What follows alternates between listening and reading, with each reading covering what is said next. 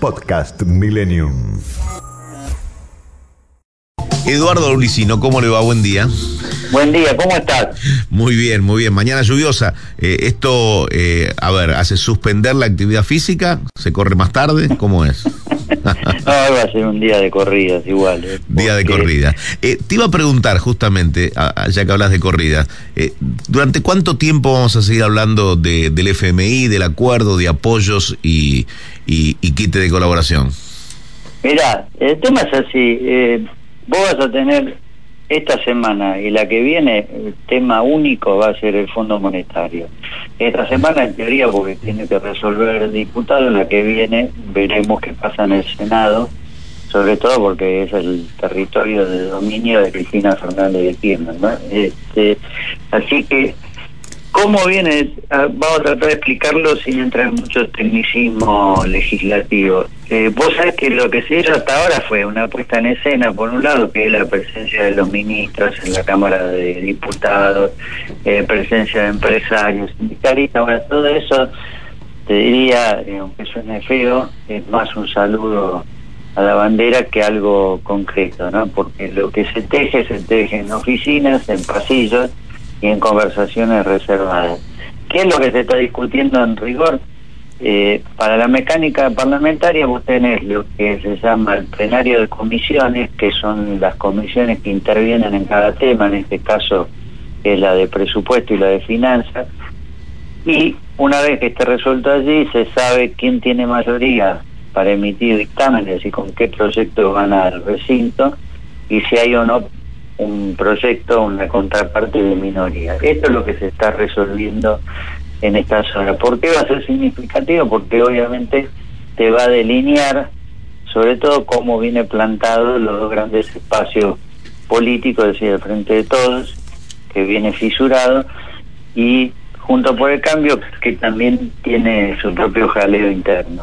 Lo que está pasando, para dar una idea, es primero, hay mucha presión del gobierno con muchas contradicciones al mismo tiempo en su propia interna. Eh, por un lado, en estas dos comisiones que arman ese plenario, te decía que es la de presupuesto y la de finanzas, el gobierno, pero el gobierno, dos de sus socios, básicamente Alberto Fernández y Sergio Massa, tomó todas las precauciones para que eh, no queden kirchneristas duros en esos dos eh, en esos dos cuerpos, en esas dos comisiones. Eh, hubo que constituir una de esas comisiones, se modificó la otra de tal modo que básicamente todos los oficialistas que están allí apoyan el acuerdo con el Fondo Monetario. El resto se verá en el recinto. También cambió, y en esa presión van los discursos, eh, primero el de Guzmán, que pasó de decir este es el mejor acuerdo posible y ese tono entre monocorde y de cátedra a eh, decir el que no firma esto nos lleva al abismo, esto va a ser un desastre en materia de precios, dólares, este, caída de la producción, conflicto social. Este fue su último discurso, es decir, que es una variación bastante fuerte, porque además esa responsabilidad de vamos o no al abismo, eh, ya no la puso, eh, no está dicho así, pero se traduce eh, no está puesta en qué va a ser la oposición, sino qué van a hacer los propios legisladores del oficialismo que hoy están críticos del acuerdo con el fondo. ¿Quién lo reforzó? Porque viste siempre hay alguno que te lo traduce para que no queden dudas.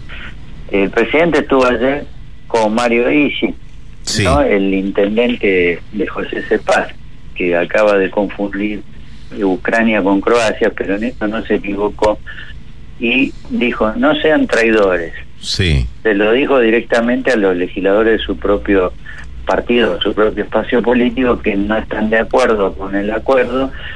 Básicamente estás hablando de Máximo Kirchner, la cámpora y el kirchnerismo duro. Es decir, es decir, los nombres se conocen porque Aníbal Fernández dijo eh, que tienen los nombres de los oficialistas que operan contra el presidente.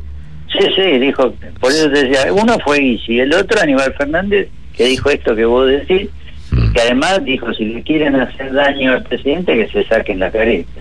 ¿no? Este, te quiero decir, está muy claro por dónde van eh, las cosas en este momento. Por supuesto, esto te genera mucho malestar en vez de esta presión, pues yo te decía, es contradictorio. Eh, no, no ganás, amigo, diciendo estas cosas, eh, porque tenés que negociar con ellos, en todo caso, lo que se llama control de daño, ¿no? Si no, que no vayan, o que no, digo, tratar de que esta fisura no sea ruidosa, con estas cosas, aumentar.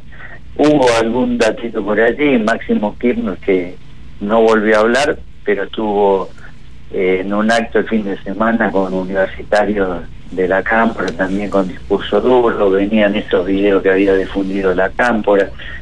De golpe te aparece un Leopoldo Moró, ahora muy cerca del expresidente, eh, diciendo lo que hay que hacer acá es tocar las retenciones al campo. Bueno, te mete un, baile para algunas y te están avisando. Ahora bien, eh, del otro lado hay una interna, junto por el cambio, lograron, lo hablábamos la vez pasada, finalmente este mínimo denominador eh, de no empujar esto al default, nadie va a quedar parado allí, lo que hay es discusión sobre si apoyar o cómo apoyar. Eh, lo último que le dijeron a Sergio Massa y lo que se estará seguramente charlando en este rato es busquemos un proyecto en común, si es posible, que apoye la negociación, el refinanciamiento de la deuda, pero que no te diga lo que vamos a hacer es esto, esto, las tarifas, etcétera, por eso es responsabilidad del Ejecutivo. Vamos a ver si se puede. De un lado tenés un Gerardo Morales que es más acuerdista, para tenerlo de alguna manera, tenés un Laspina del otro lado que dice este acuerdo no es bueno, es un desastre, es una bomba, bueno, están en esa discusión. Se va a definir lo único bueno de todo esto para nosotros es que en las próximas 48 o 72 horas van a tener que sentarse, votar, porque entre hoy y mañana tiene que terminar el escenario de comisiones, y entre mañana y el viernes se vota en el recinto. Bien. Eh, después, eh, ¿qué te dejó los dichos del presidente, ya que mencionaste a Igi, cuando habla del primer mandato? Eh, ¿Esto es una apuesta a una segunda gestión? Yo creo que sí, lo que me parece que eh, hay gestos del presidente que para decirlo de algún modo son extemporáneos, como que están fuera de tiempo y de lugar.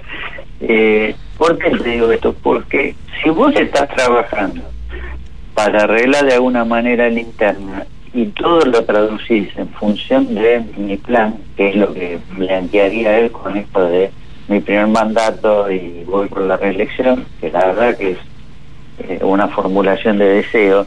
Entonces todo se interpreta en ese sentido.